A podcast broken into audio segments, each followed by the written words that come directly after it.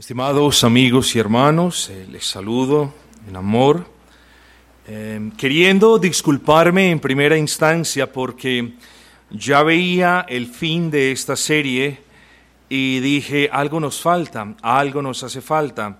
Claro, es menester, hermanos, hablar de esa esfera civil, pero no comenzando eh, con el gobierno, cosa que vamos a tocar más adelante, sino hablando de la sociedad a la que hacemos parte, de la sociedad que nos rodea.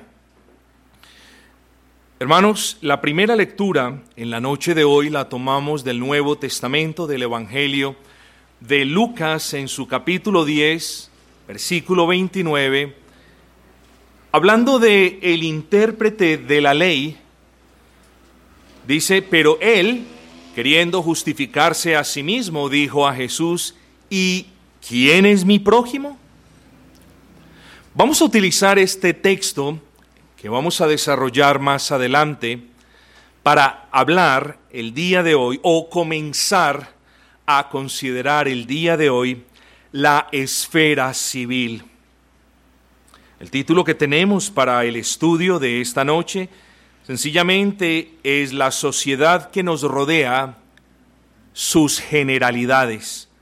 Hoy no vamos a entrar en detalle, vamos a hablar de cuestiones generales y espero que al final de este mensaje, de esta meditación, nosotros podamos entender una cosa que será evidente para ustedes más adelante, pero si entendemos eso, entonces todo lo demás podrá ser entendido de una manera más fácil, más precisa, y de mayor utilidad para usted.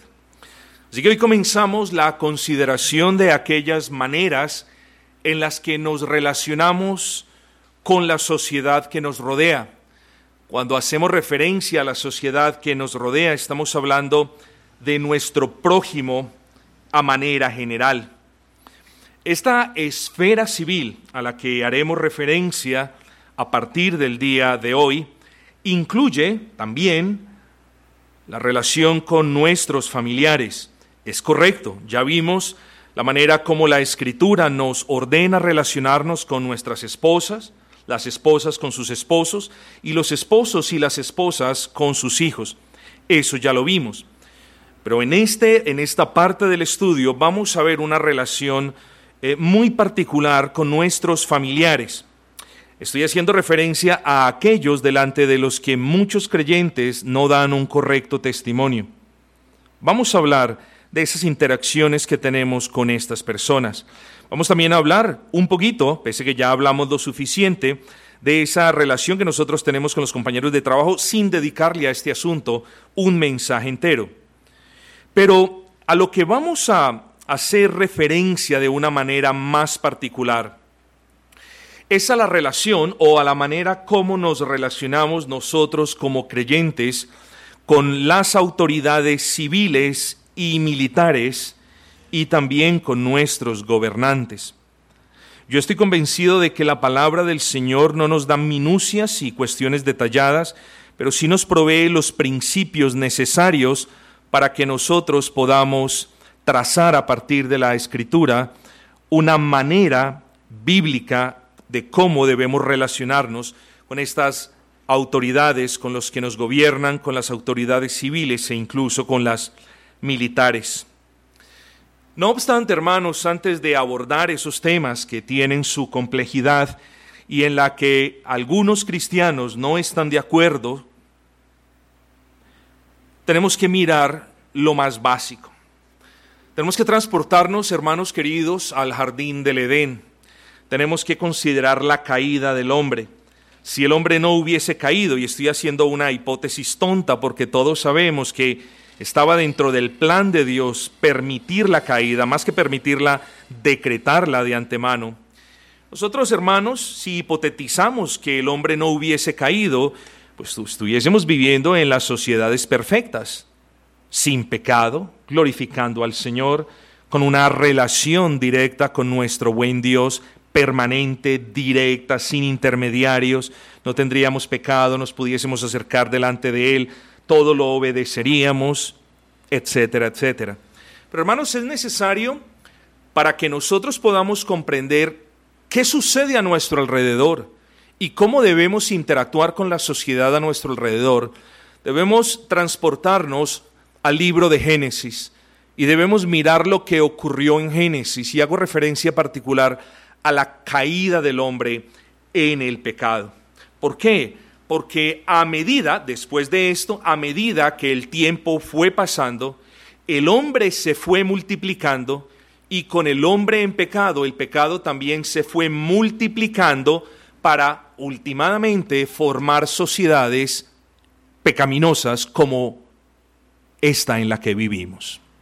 Cuando nosotros nos preguntamos por qué estamos como estamos, no podemos dejar de mirar el comienzo, porque hay una línea clara, definida y trazada desde Génesis hasta el día de hoy. Así que el pecado ha tomado diferentes manifestaciones. Hoy se llama homosexualismo, hoy se llama justicia social, hoy se llama una cosa y la otra, pero últimamente sigue siendo pecado. Así que hoy nosotros, usted y yo, hacemos parte de una sociedad caída, porque la sociedad o porque cada sociedad está compuesta por personas caídas. Y si bien los creyentes hemos sido levantados en el Señor y justificados por medio de la fe, por la gracia de Dios, continuamos luchando contra un remanente de pecado, que muchas veces, cuando no es bien controlado, también afecta a la sociedad en la que vivimos. Así que hermanos, para efectos del estudio que estamos llevando a cabo o que comenzaremos el día de hoy, tenemos que definir qué es sociedad. Y no importa, creo que me atrevo a decir esto, no importa la definición que le demos, vamos a estar muy, muy um, afines últimamente a la definición real.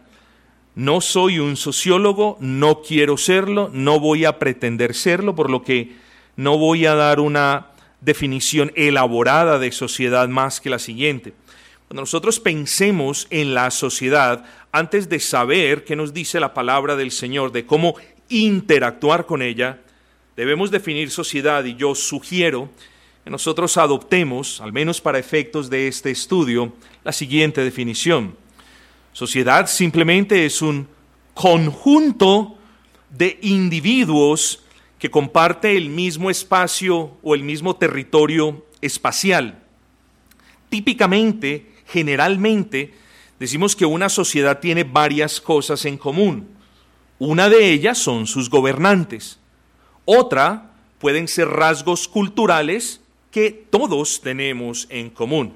Es una definición, yo no diría vaga, pero sí es muy general, pero créanme que va a ser suficiente para efectos y propósitos de este estudio, hermanos. Luego volvamos al Edén, ya sabemos qué es sociedad. Entonces, cuando el hombre cayó en el pecado y comenzó a multiplicarse, con la multiplicación del hombre se fue multiplicando el pecado y con la multiplicación del el hombre en pecado se fueron conformando sociedades pecaminosas. No podemos hablar de una sociedad santa a menos que esté conformada por santos. En esta constitución nosotros vemos cuestiones buenas, no tan buenas, y cuestiones perversas y horribles. Vamos adelante, vamos a entrar a considerar estos puntos.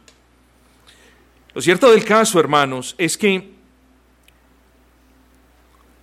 la primera sociedad y hablando en términos bíblicos, la primera sociedad que se nos viene a la mente es la sociedad del pueblo de Israel. Yo sugiero que pensemos en Israel porque es el mejor ejemplo, ese ejemplo base para considerar estas cuestiones. Israel, hermanos, era una sociedad teocrática, es decir, una sociedad en la que había un rey, Dios, y en la que había solo una ley, la ley de Dios. Ahora bien, cuando nosotros hablamos de la ley de Dios, no podemos dejar de mirar sus tres aspectos. Es muy, muy triste que algo que se ha adoptado, que se ha creído por muchos años, en últimos días o en últimas generaciones, ya no se cree Y hago referencia a los tres aspectos de la ley. A la ley ceremonial, a la ley moral y a la ley civil. Esto lo creyó la Reforma desde siempre. Y esto lo han creído los hermanos mayormente desde siempre. Pero como les digo, últimamente, y no quiero entrar en esos debates, quizás toquemos este punto más adelante, últimamente incluso los autodenominados reformados están negando esto. Y digo lo niegan porque quienes lo niegan mayormente están diciendo toda la ley tiene que ser instituida en la actualidad. Toda la ley, toda la ley, los diez mandamientos junto con la ley civil y la ley ceremonial tiene que ser instituida en la sociedad actual. Vamos a hablar de eso, hermanos, pero más adelante, digo más adelante en otro estudio.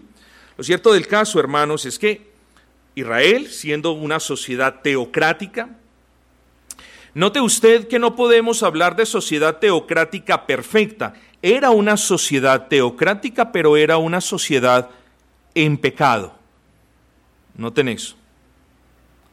Ahora bien, todos los estatutos relacionados con la ley civil, vamos a enfocarnos solamente en la ley civil, vamos a dejar de lado la ley moral, que esa trasciende toda la escritura, y vamos a dejar de lado la ley ceremonial, porque ésta se cumplió en la persona de Cristo. Toda la ley civil, y eso es en lo que nos vamos a enfocar, tenía como propósito, y hablo de la ley civil para Israel, que encontramos aquí en la palabra de Dios, tenía como propósito regular las interacciones de los hombres dentro de esa sociedad.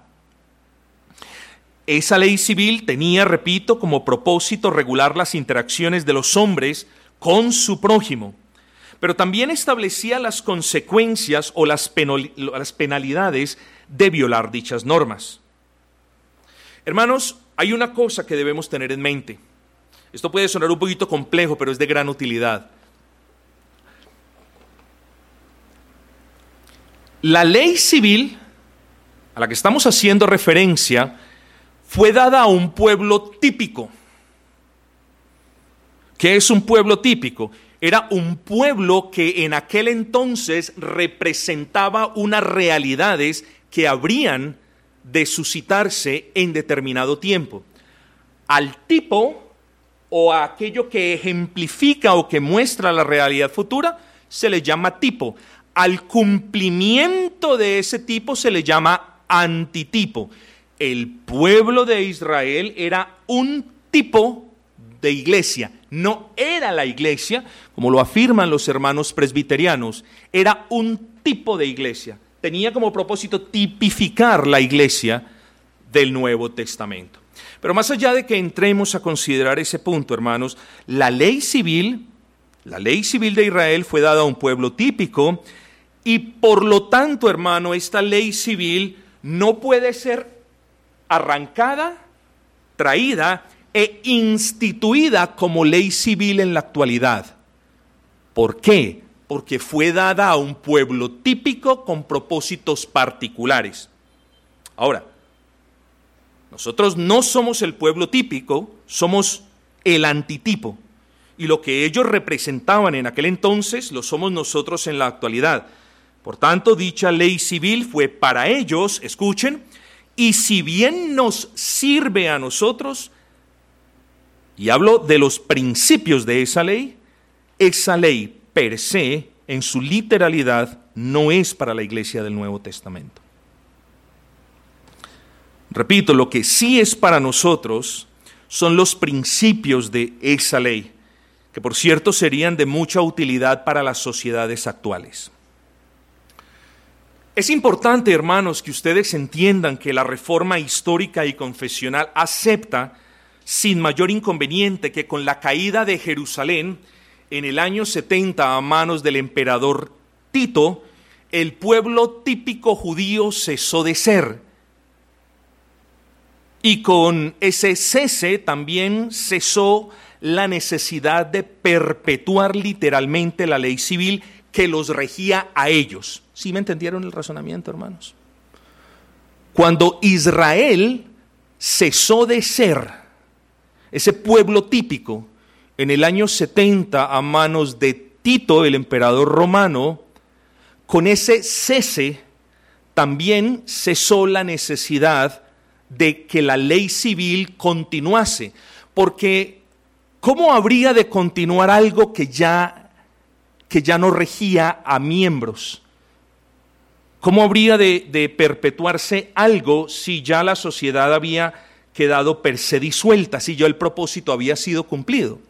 Entonces, enfatizamos de manera categórica, los principios de esa ley, algunos de ellos son de mucha utilidad para nosotros, mas no se puede arrancar esa ley e implantarse a la iglesia del Nuevo Testamento. No se puede.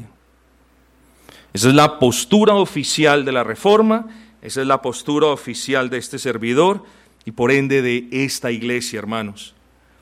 Se insiste que la ley civil de nuestra sociedad, de la sociedad actual, debería basarse, escuche esto porque es interesante, se insiste que la ley civil de nuestra sociedad debería basarse más en los principios de la ley civil que regía aquella sociedad. De eso no debemos tener la menor de las dudas. Pero que la que nos rige como sociedad actual es la ley civil que legislan los magistrados actuales, de eso tampoco debemos tener duda. Hay que hacer unas salvedades que más adelante vamos a hacer. Hay que hablar de algunos puntos que más adelante vamos a elaborar, estimados hermanos. Tenemos leyes que regulan nuestras interacciones con nuestros vecinos y gobernantes. Aquí viene el problema y, y, aquí es donde se comienzan a complicar los asuntos. El problema, hermano, no es que tengamos o no tengamos leyes. El problema es que las leyes que tenemos, o muchas de ellas, no glorifican a Dios, no son un reflejo de su santidad y no exaltan su justicia. La pregunta que usted y yo nos debemos hacer es, ¿qué somos llamados a hacer en esos casos? No les voy a dar la respuesta. Espero que al final de este estudio, hermanos, no del día de hoy, sino de esta serie, de estas consideraciones de, de, la esfera civil, nosotros podamos responder a este interrogante de manera bíblica y con convencimiento. Ahora bien, hermanos, vengamos a Lucas 10, 29, dice la palabra del Señor, pero él, hablando del intérprete de la ley, queriendo justificarse a sí mismo, dijo a Jesús, ¿y quién es mi prójimo? Así que esa es la pregunta que yo le hago, mi querido y respetado hermano. ¿Quién es su prójimo? Y antes de responder esta pregunta, hermanos, quiero decir que este intérprete de la ley tenía un gravísimo problema, un serio problema. Estaba equivocado garrafalmente en dos aspectos. Primero, este intérprete de la ley pretendía y estaba convencido de que era una persona justa delante de Dios. Y en lo segundo, en eso estaba equivocado, muy equivocado, pero en lo segundo que estaba muy equivocado, es que su noción de prójimo era muy, pero muy errada. Les voy a explicar por qué, mis amados hermanos. Los escribas, era muy común que los escribas y los fariseos en aquel entonces solo contaban a los demás como su prójimo o como su vecino si eran personas de su agrado. Ojo con esto que es muy importante. En aquel entonces muchos de los fariseos y de los intérpretes de la ley creían que su prójimo no era su semejante, no era otra persona creada a imagen y semejanza de Dios, sino aquellos de su agrado. Es decir, si eran sus amigos, si eran sus benefactores, si eran de su misma nación o si eran afines a sus creencias religiosas, entonces para los escribas y fariseos, o al menos muchos de ellos, ese era el prójimo. Los demás eran personas de segunda o tercera categoría. Eso no era el prójimo.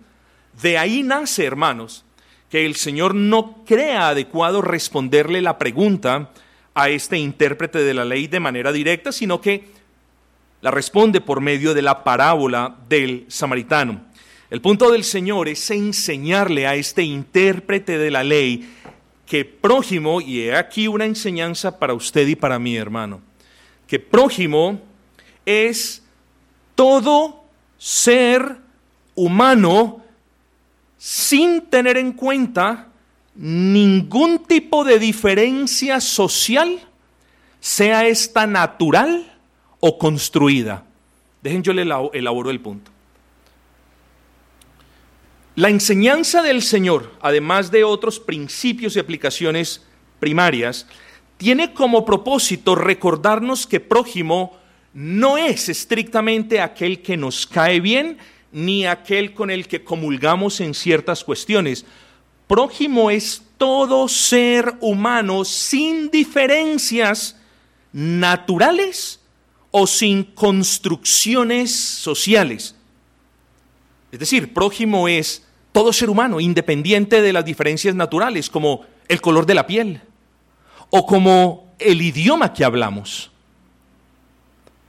Pero prójimo también es todo ser humano y ahí no se puede tener en cuenta esas, esas modernas construcciones sociales, hermanos. Una construcción social es una idea o un concepto que no existe en la realidad pero que ha sido creada y aceptada por las personas de una sociedad. ¿Entendió eso? Por ejemplo, las castas en la India. Las castas en la India son un sistema social tan poderoso que no es permitido que una persona de una casta se case con otra. Se deben casar dentro de las mismas castas. Estas son construcciones sociales. No existen en la realidad, pero la sociedad las crea y se rige por ellas. Para ellos, los de las castas superiores, los demás son ciudadanos de segunda o tercera categoría. Bueno, eso es lo que el Señor nos está enseñando.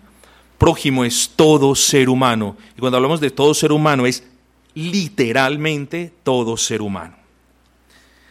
Vale la pena, hermano, resaltar que cuando hablamos de esa sociedad que nos rodea, es decir, de nuestros prójimos, Dios no distingue a nadie por razas, ni por poder adquisitivo, ni por castas, ni por culturas, ni por costumbres.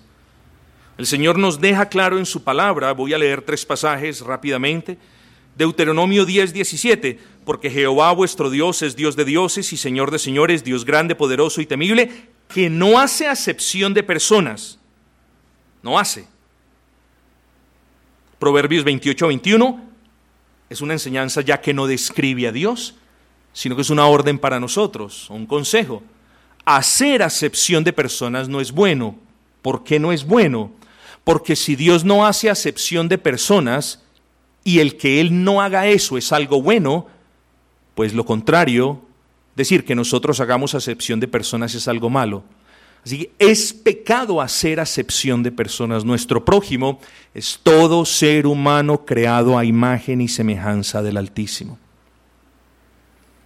Santiago 2.9. Pero si hacéis acepción de personas, cometéis pecado.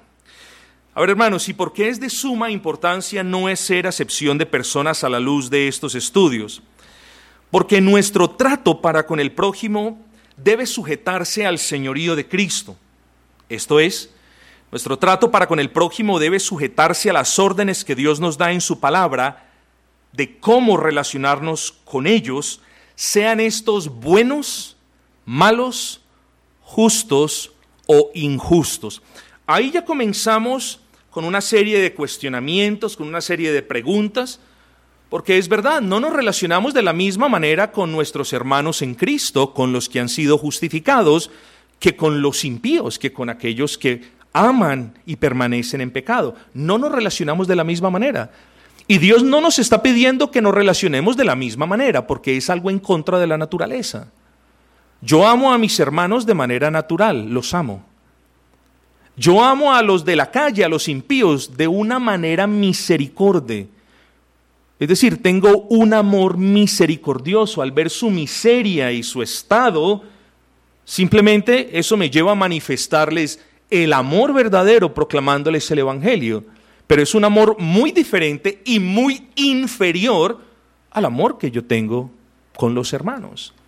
Así que no estamos hablando de una paridad para todas nuestras interacciones, pero sí estamos hablando, hermanos, que nos debemos relacionar con todos, buenos, malos, justos, injustos, como nos lo ordene la palabra del Señor.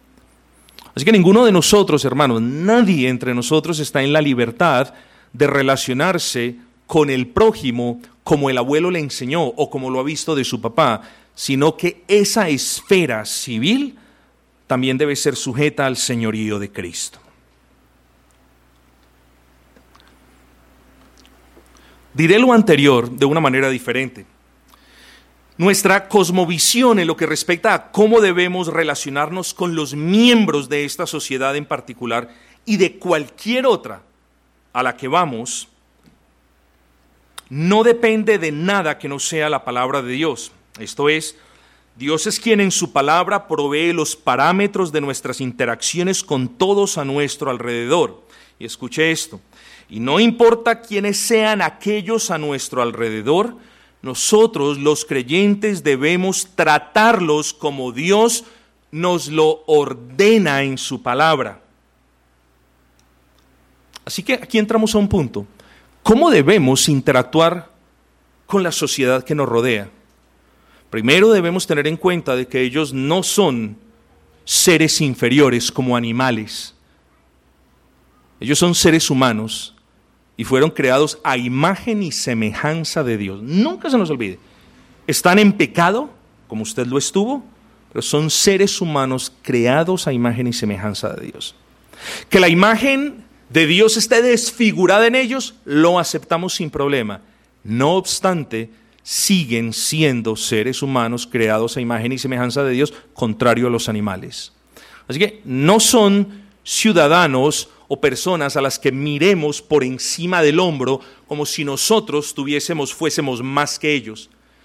Yo les recuerdo a ustedes, hermanos, que somos tan pecadores como ellos con la, claro está, grandísima diferencia que el Señor nos salvó y nuestros pecados fueron perdonados una vez y para siempre. Pero somos pecadores como ellos, hermanos. Nada nos hace mejor que ellos. Así que no importa quién es el miembro de la sociedad con el que usted interactúe, no importa todos ellos deben ser tratados con dignidad, con justicia, con respeto, y ya vamos a ver unas, unas condiciones de ese respeto, e incluso con amor, hermanos.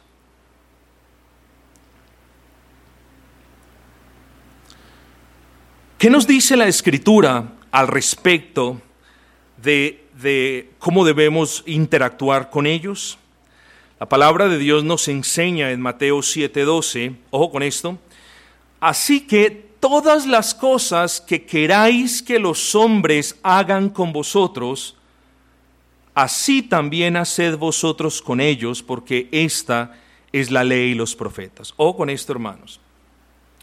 Y eh, como no es muy común en este servidor, eh, quise traerles y les voy a seguir trayendo unas observaciones muy particulares de comentaristas, porque sé que ellos tuvieron gracia para elaborar este punto de manera clave. El gran comentarista Albert Barnes dice, este mandamiento, es decir, el versículo que les acabé de leer, trate a los demás como tú quieres que te traten los demás. Este mandamiento ha sido llamado generalmente la regla de oro. Estoy hablando de un comentarista del siglo XIX, del año 1830 y pedazo nombre que se le ha dado a causa de su gran valor. Todo lo que esperas o deseas de tu prójimo en circunstancias similares, sé pronto y haz así a ellos. No actúes por egoísmo o injusticia, sino ponte en el lugar de tu prójimo y pregúntate qué esperarías de él sin importar si vas a recibir lo mismo. Si así haces, es muy probable que en ti se acabe o merme toda la avaricia, la envidia, la traición, la crueldad, la calumnia, el robo, el adulterio y el asesinato. Lo que está diciendo el comentarista aquí en el comentario es sencillo. De la misma manera como usted quiere que lo traten los demás, así trátelos a ellos. No importa, y aquí es donde muchas veces no entendemos, que venimos a un versículo como estos y pensamos al revés. Es decir, ah, como yo sé que ellos no me van a tratar así, entonces yo tengo el derecho a no tratarlos así. No, Señor, eso no dice la orden. La orden dice, el consejo es, trate a los demás como a usted le gustaría que lo tratasen. Y como a nosotros siempre nos gusta que nos traten bien, por ende estamos obligados por la conciencia a tratar bien a los demás, hermanos. El puritano Matthew Poole dice, un proceder que no sea así, haciendo referencia al mismo versículo, un proceder que no sea así hace inútil y vano el pretender que se sigue la religión tal y como la enseña nuestro Salvador Jesucristo. Si lo anterior no ha quedado aún fijo en su corazón, hermanos, recordemos de nuevo las palabras de Pablo en Romanos y en Gálatas, las de Santiago en su epístola y las de Cristo cuando avala el amor por el prójimo. Este intérprete de la ley cuando el Señor le pregunta en el versículo 26, ¿qué está escrito en la ley? Este hombre responde, amarás al Señor con todo tu corazón y con toda tu alma y con todas tus fuerzas y con toda tu mente y a tu prójimo como a ti mismo. ¿Y qué le dice el Señor? Bien has hablado. Es decir, eso tienes que hacer. Y esto tenemos que hacer nosotros, hermanos.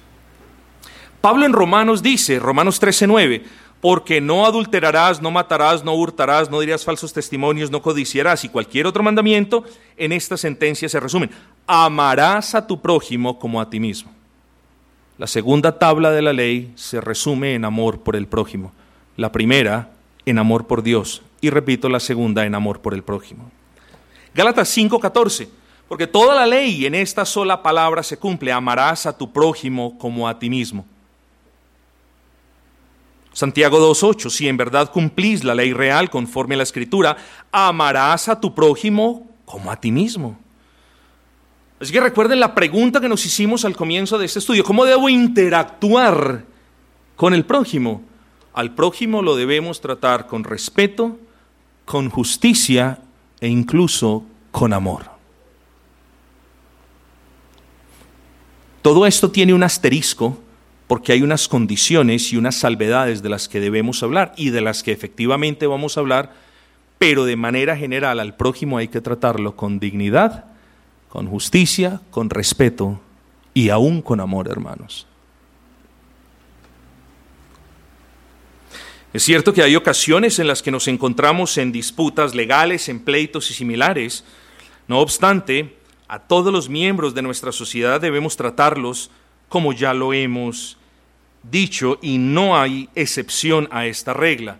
No porque yo lo diga, estimados hermanos, sino porque la, la escritura no dice, ah, bueno, es que si ese es pecador de este tipo, entonces ámenlo, pero, pero, pero, pero, pero no amen a este otro que tiene un pecado más escandaloso, incluso más, hermanos, porque esas personas están más profundas y están más atrapadas en el lodo cenagoso. Entonces, hermanos, Aquí tenemos que hablar también de un límite y de una condición, porque somos llamados a respetar a todos los seres humanos. No obstante, nuestro respeto para con ellos y para con todos los demás que no son creyentes tiene que estar condicionado. No es un respeto incondicional, o abierto como si fuera un cheque en blanco. El respeto que nosotros debemos tener por todos los miembros de la sociedad es o está condicionado. ¿Condicionado a qué? Primero, somos llamados a respetar a los demás miembros de esta sociedad si los derechos del justo no se ven vulnerados respetando los derechos de la otra parte. Me explico. Somos llamados a respetar aún a los incrédulos si en ese respeto no se vulnera la persona del justo. Es decir, no podemos respetar a un incrédulo si en esa expresión de respeto nosotros estamos atropellando a un creyente. Proverbios 18:5 nos dice, tener respeto a la persona del impío para pervertir el derecho del justo no es bueno. Ojo con esto. Note que este versículo no enseña a no respetar al impío. Mucho cuidado con esto. Este versículo no nos está diciendo, oigan, ustedes están en la libertad de no respetar al impío. Nos dice que ese respeto que le tenemos tiene un límite y un punto, y ese punto es cuando ese respeto ya se torna en una carga o en una ofensa para un creyente. Nosotros solamente debemos mostrar respeto hasta ese punto. Y vuelvo, insisto, es limitado. Así las cosas, si un impío, por ejemplo, reclama un derecho, y eso lo vemos en la sociedad actual, un derecho que no es concedido por Dios, por ejemplo, si un impío dice, bueno, yo tengo el derecho a escoger mi sexo o tengo el derecho a hacer lo que quiera, nosotros tenemos, hermanos, la obligación, hoy, oigo esto, de tratarlos cortésmente, de respetar su persona, de respetar su integridad, pero no de respetar ni sus ideas, ni mucho menos sus prácticas. Somos llamados a respetar la persona del impío, la integridad del impío, pero no a respetar ni sus ideas, ni sus palabras, ni sus prácticas. ¿Por qué? Porque contradicen lo que la palabra dice.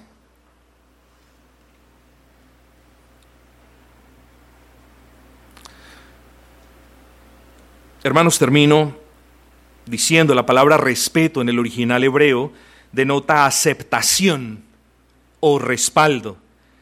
Y, y, eso nunca, nunca lo podremos hacer nosotros los creyentes. Nosotros nunca podremos aceptar un pecado como algo normal. Nunca lo podemos hacer y mucho menos respaldar una idea contraria a la escritura o una práctica contraria a la escritura como algo normal. Insisto, somos llamados a tener a ser justos con los incrédulos, somos llamados incluso a amarles de manera misericordia, somos llamados a respetarles solo hasta el punto en el que ese respeto no vaya en contra de la palabra de Dios. ¿Esa es una limitación o una condición? Si lo que ellos expresan como derecho y lo que ellos demandan que se respete, insisto, no se encuentra en la palabra de Dios, entonces nosotros estamos libres de tener respeto por sus ideas y por el contrario somos llamados a combatir humildemente, pero de manera firme, esas ideas que son contrarias a la palabra de Dios. Nosotros aquí tenemos que ser claros diciendo, ellos piden respeto, ¿no han notado ustedes eso? Ellos piden respeto por sus ideas, por sus prácticas, por sus palabras. Pero ese respeto nos pone a nosotros en una posición estrecha o de los respetamos y los aceptamos, o de respetamos la palabra de Dios y aceptamos lo que Él nos dice como la norma suprema de conducta. Y aquí no hay que pensarlo dos veces, hermanos. Aquí somos llamados a obedecer a Dios. Y si esa obediencia a Dios hace que nosotros no le debamos el debido respeto a una persona, entonces así tiene que ser. Insisto, respetamos a él como ser humano y su integridad. Es decir, no lo podemos atacar porque es pecador o no lo podemos abatir o no lo podemos martirizar, pero tengamos cuidado porque somos llamados, hermanos, a contradecir esas ideas que son contrarias a la palabra de Dios. No podemos aceptar, no podemos avalar y mucho menos podemos ayudar o condonar estas ideas. Y hermanos, termino, otra de las cosas en las que hay un garante para no ofrecer el debido respeto al impío es que sus derechos nos lleven a pecar. si el derecho que ellos demandan nos lleva a pecar, incluso en cuestiones de conciencia, nosotros hermanos estamos ahí obligados a obedecer a Dios, al Dios de nuestras conciencias. Así que hermanos, todo esto, esa manera de preámbulo, y que esto hermanos sea usado por el Señor para dejar unos cimientos básicos, pero unos cimientos de los que van a depender otras enseñanzas en el futuro. ¿Cómo debemos interactuar con los demás? Con cortesía, tratándolos bien, con respeto incluso con amor. ¿Por qué? Pastor, no los ve el pecado, sí, pero incluso ellos fueron creados a imagen y semejanza de Dios. Ese respeto es limitado y no nos puede llevar a traspasar los linderos de lo que nos dice la palabra. No podemos ser políticamente correctos en ofrecerles respeto sabiendo, hermanos, que eso nos va a poner en pecado o que estamos amancillando nuestras conciencias haciendo algo que sabemos que no podemos hacer. Entonces, hermanos, seamos misericordes, misericordiosos más bien, tengamos esto en cuenta, amemos al perdido, pero el hecho de que lo amemos no significa de que tengamos que aceptar, avalar, condonar o ayudar la causa contraria a Dios. Tengamos cuidado con eso.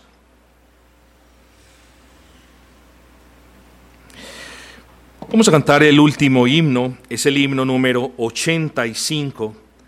Himno 85, todos juntos reunidos te alabamos, oh Señor.